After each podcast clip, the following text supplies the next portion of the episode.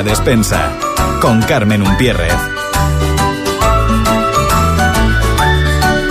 Hola, ¿qué tal? Muy buenos días y bienvenidos a La Despensa, el espacio de Radio Sintonía donde pasamos un rato gastronómicamente divertido.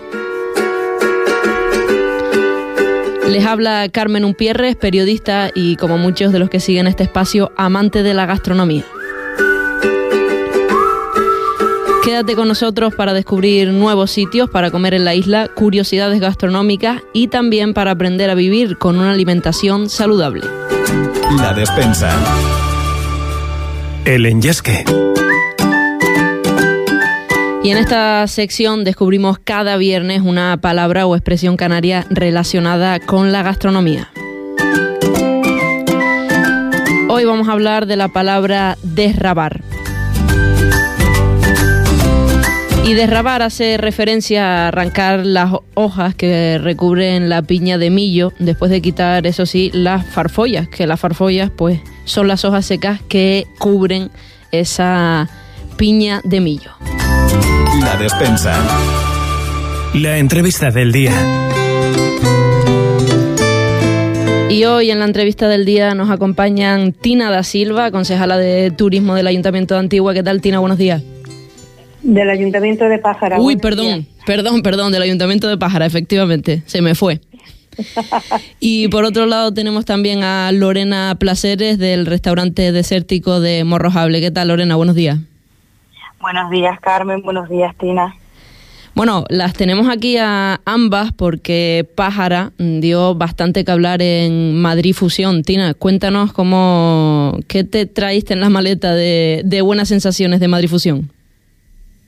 Bueno, me he traído muy buenas sensaciones. Hemos demostrado que Pájara no es solo sol y playa, sino que tenemos eh, un producto kilómetro cero eh, inmejorable y que se puede hacer eh, lo tradicional eh, fusionado con, con innovación y con cocina moderna y que está todo mm, delicioso. Así que invito a todos a que vengan a probar nuestra cocina tradicional, nuestra cocina innovadora y que visiten nuestros restaurantes en Pájara. Pues sí, totalmente. Tina, Pájara lleva, bueno, Madrid Fusión eh, es reciente, entre comillas, que llevan yendo la- las instituciones de Fuerteventura. Pájara, si no me equivoco, lleva tres años acudiendo a Madrid Fusión. ¿Qué cambió este año para decir, bueno, este año mm, va a tener todo el mundo aquí en Fuerteventura y en Madrid el municipio de Pájara en la boca? Bueno, eh, lo que hemos dicho siempre, ¿no? Y yo creo que ya lo he dicho en varias ocasiones, eh, que tenemos playas eh, maravillosas y paradisíacas, eso lo conoce todo el mundo, ¿no? Sí. Entonces quizás nos faltaba un poco dar a conocer pues nuestras maravillas gastronómicas y dar a conocer nuestros puntos fuertes en gastronomía, ¿no? Y bueno, eh, el año pasado ya se ha hecho un buen papel en, en Madrid Fusión Sí. y este año pues entre Lorena, Carlota y Raico con su queso pues han dejado a Madrid eh, sorprendidos gratamente y con ganas de, de más, ¿no? Yo lo hablaba con Lorena y con Carlota, que ellas me decían, Buf, no sé si, si eh, será suficiente, si digo, Carlota, Lorena, hay que dejarlo siempre con ganas de más, porque si no, no, no funciona, ¿no? Y creo que este año en Madrid, eh, tanto influencers gastronómicos como todos los que asistieron a la degustación que hicimos y, y luego eh, dentro de, de- del recinto ferial en, Sí. en Madrid Fusión bajo, bajo el, el paraguas de, de Saborea España y Saborea Fuerteventura, creo que hemos dejado claro que en Pájara eh, se saben hacer las cosas bien y que, y que tenemos eh, profesionales, jóvenes, emprendedores y con muchas ganas de, dar a conocer al mundo pues nuestra gastronomía y nuestros puntos fuertes.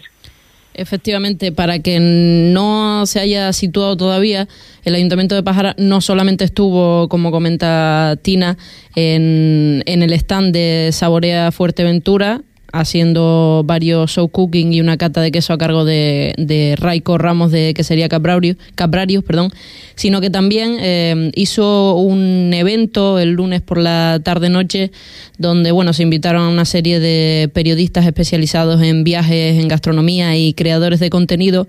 Y bueno, el contenido de ese evento, eh, gran parte de, mm, del éxito lo tienen también Lorena y, Carlota y Raico, por supuesto, que teníamos quesos de, de Caprarius.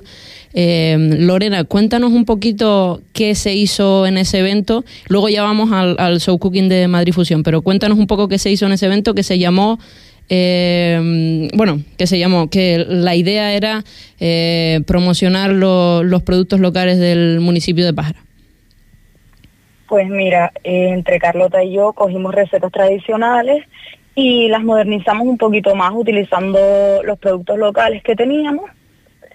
Y bueno, pues haciendo un poquito de fusión y creo que fuimos con muchas ganas y pienso que lo demostramos. Eh, salimos muy contentas del evento. Vamos a poner los dientes largos a la gente, que son ya las 12 y 10, eh, para que no haya desayunado un desayuno tardío y para quien esté empezando a pensando en la comida. Cuéntanos un poco cuál fue el, menú, los pases que disfrutaron los, los asistentes. Vale, pues a ver si no me olvido ninguno, porque al final eran ocho y creo que se quedaron bastante llenos. Eh, bueno, empezamos, empecé yo con un tartar de tomate, de tomate majorero. Eh, Carlota siguió, a ver si me acuerdo, Hiciste con un, risotto de criar. Sí, perdona que te, que te corte. Hiciste un tartar majorero que era como un falso stick tartar, ¿no? Le diste un tratamiento que parecía como carne. Hice una doble cocción en el tomate para que se pudiera diferenciar las texturas y eso era un trampantojo que la gente pensaba que era carne, pero no es para que vean otra de las utilidades que se le puede dar al tomate que tenemos en la isla. Efectivamente. Luego, como comentabas, eh, Carlota hizo un risotto que lo llamó de trufa majorera. Explícanos un poquito eso de la trufa majorera. La trufa del desierto, que es la cría, que ella ya lo explicó bien por ahí, por sus redes lo tienen bien explicado. Seguimos con su caldo de pescado versionado, Sí. Yo hice un bocado de atún rojo, que fue con el que gané el segundo premio de la Feria del Bonito de Morrojable. Metimos un cóctel, en este caso lo hizo Carlota, eh, de aloe vera y tuno indio, para limpiar paladar. Sí. Y luego pasamos a las carnes. Ella hizo un lingote de cochino canario, de cochino majorero negro, creo, creo que era, si no me olvido. Sí, sí.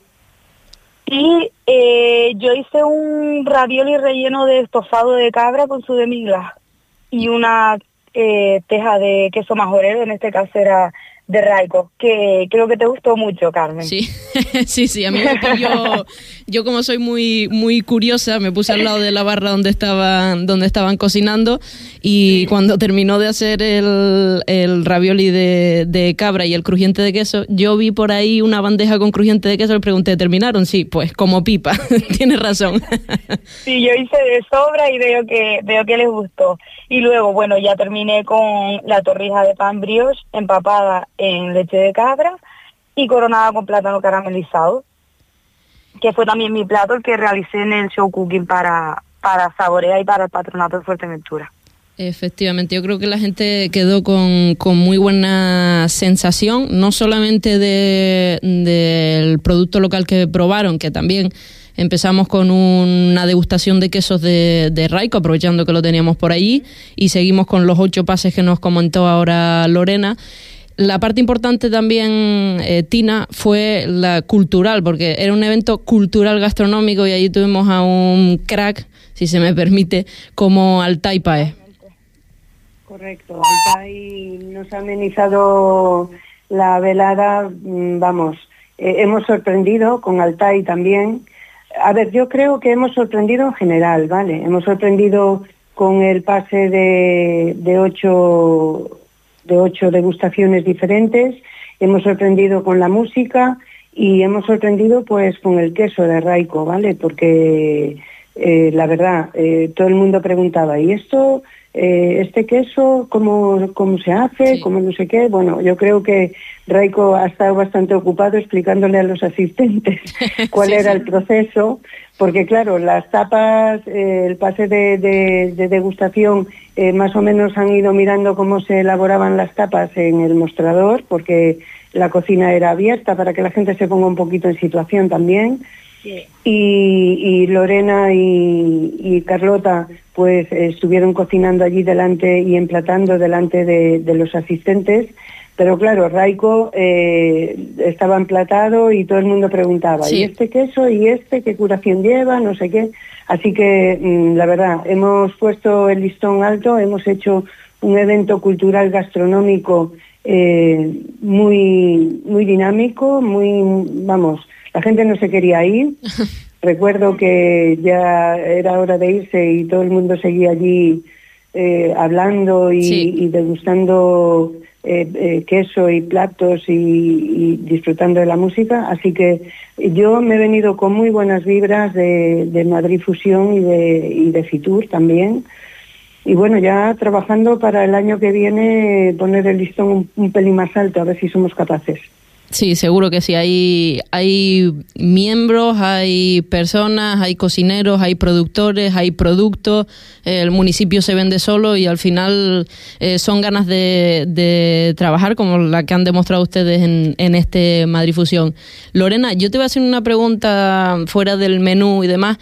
¿Qué es lo más complicado? El hecho de salir del día a día de la cocina para realizar un evento en Madrid, aparte, por supuesto, de, de llevar todos los productos que en Canarias tenemos ese problema, ¿no? De, de distribución y de, y de trasladar los productos que lo tenemos que llevar todo con nosotros.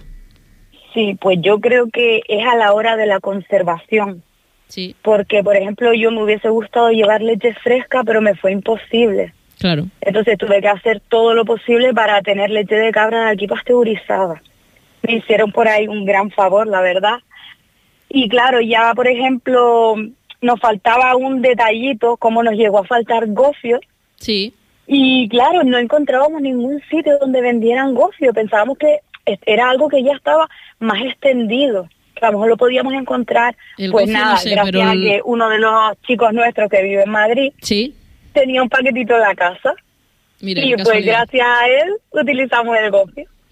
Mira qué bien, son esas cosas. Sí, sí, si te olvidas algo de aquí va a ser complicado que, que lo Sí, podamos... complicado. que lo podamos no pensábamos conseguir. que fuera tanto. El ron areuca sí que está más extendido, las chocolatinas Tirma también, pero todavía el gofio, Eso, sí. Eso es lo que más interesa. todavía el gofio nos cuesta encontrarlo. Bueno, Tina, Lorena, muchísimas gracias por acompañarnos y como comenta Tina, el año que viene a subir las expectativas. Pues sí. Muchas gracias, chicas. Gracias a las dos por todo, por planificarlo contar desde conmigo ya para todo, y- ¿vale?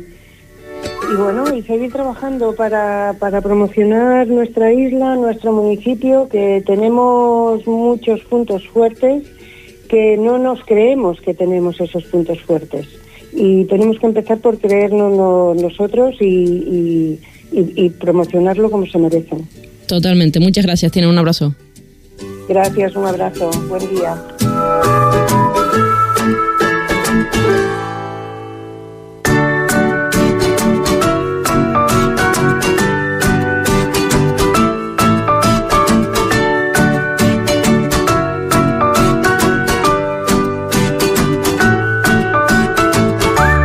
Despensa. La Alpespa. Y este es el espacio divertido donde aclaramos algunos mitos de la cocina que han convivido con nosotros a lo largo del tiempo, anécdotas, curiosidades o consejos útiles para mejorar nuestros hábitos en la cocina. Y hoy no podíamos dejar pasar la oportunidad de hablar de una de las comidas más consumidas en todo el mundo y que nos gusta a todos, que es la pizza. ¿Y por qué? Pues porque hoy, 9 de febrero, celebramos el Día Mundial de la Pizza, así que bueno, vamos a descubrir algunos datos que seguro desconocías.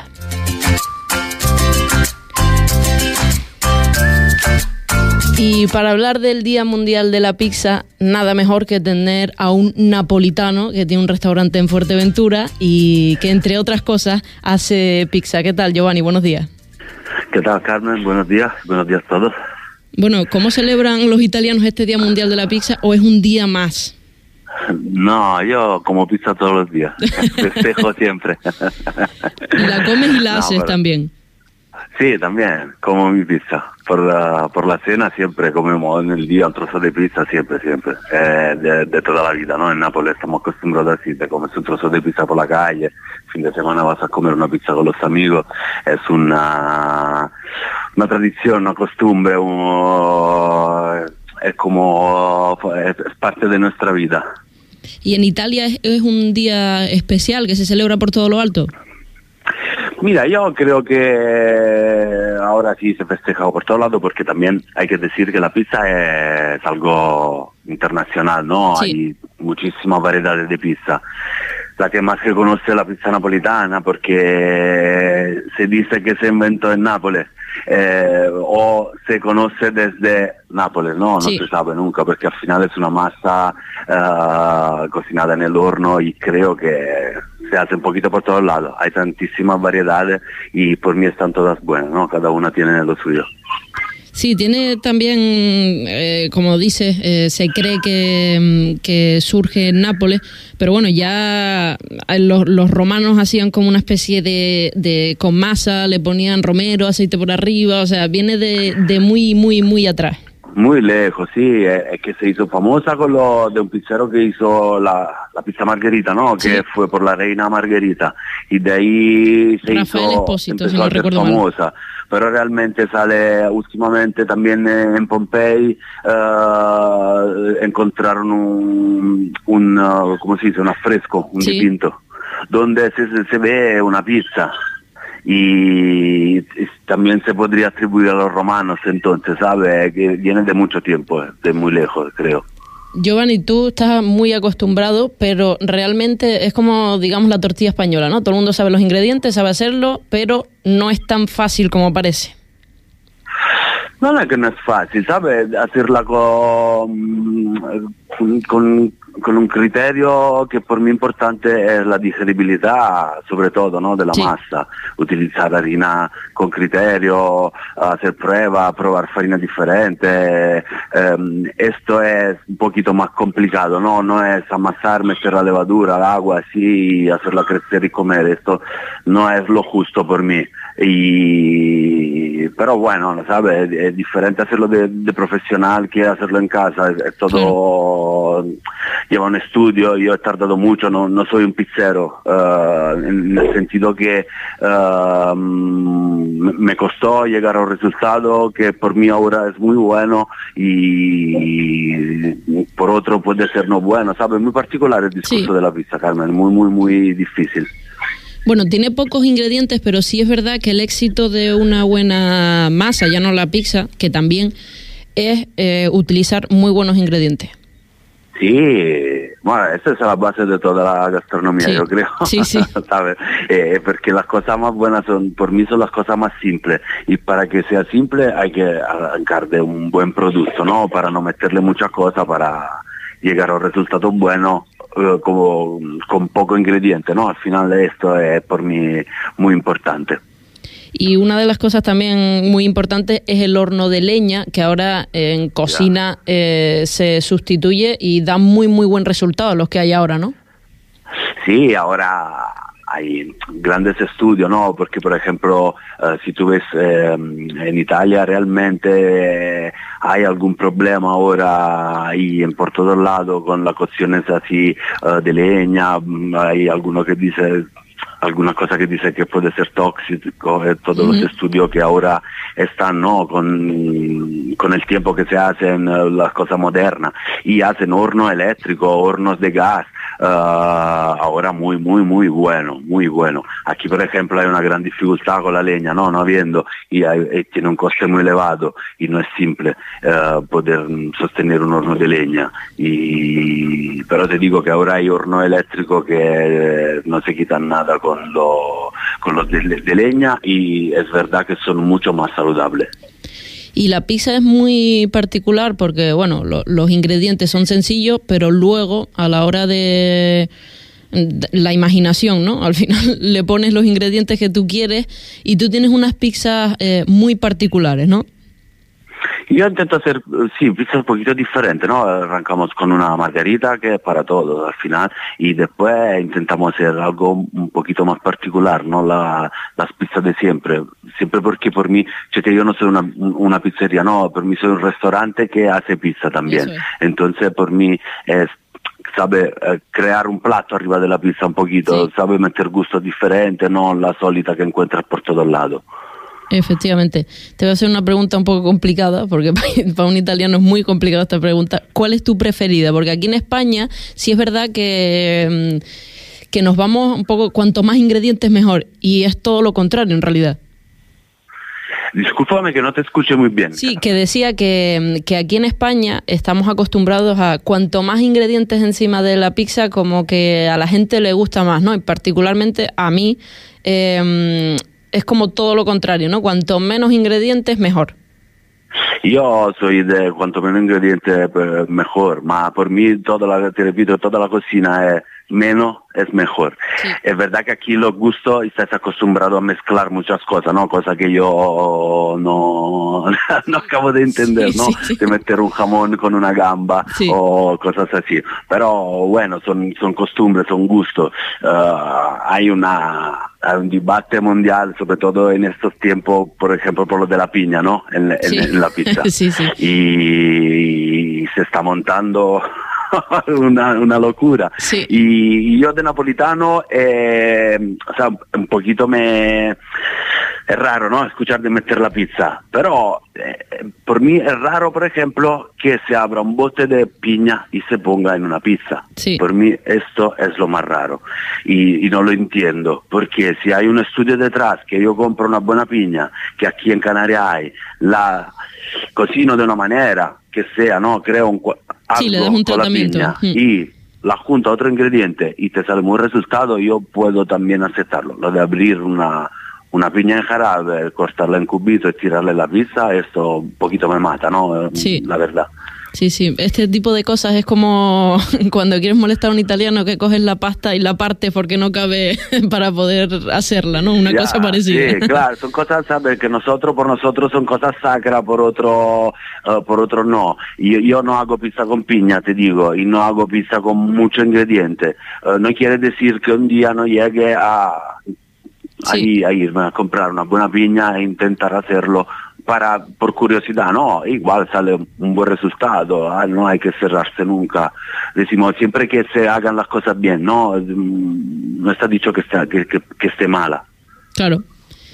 Giovanni, pues muchísimas gracias. Eh, quien no. conozca todavía Locanda El Gato Rosso, que es su restaurante en Villaverde, pues bueno, hoy es un buen motivo para ir a visitarle, probar varios platos y entre ellos, por supuesto, la pizza. Gracias, Giovanni. Gracias a ti, Carmen. Gracias siempre por pensar en mí y en nosotros, en la Locanda. La despensa. Cómete Fuerteventura.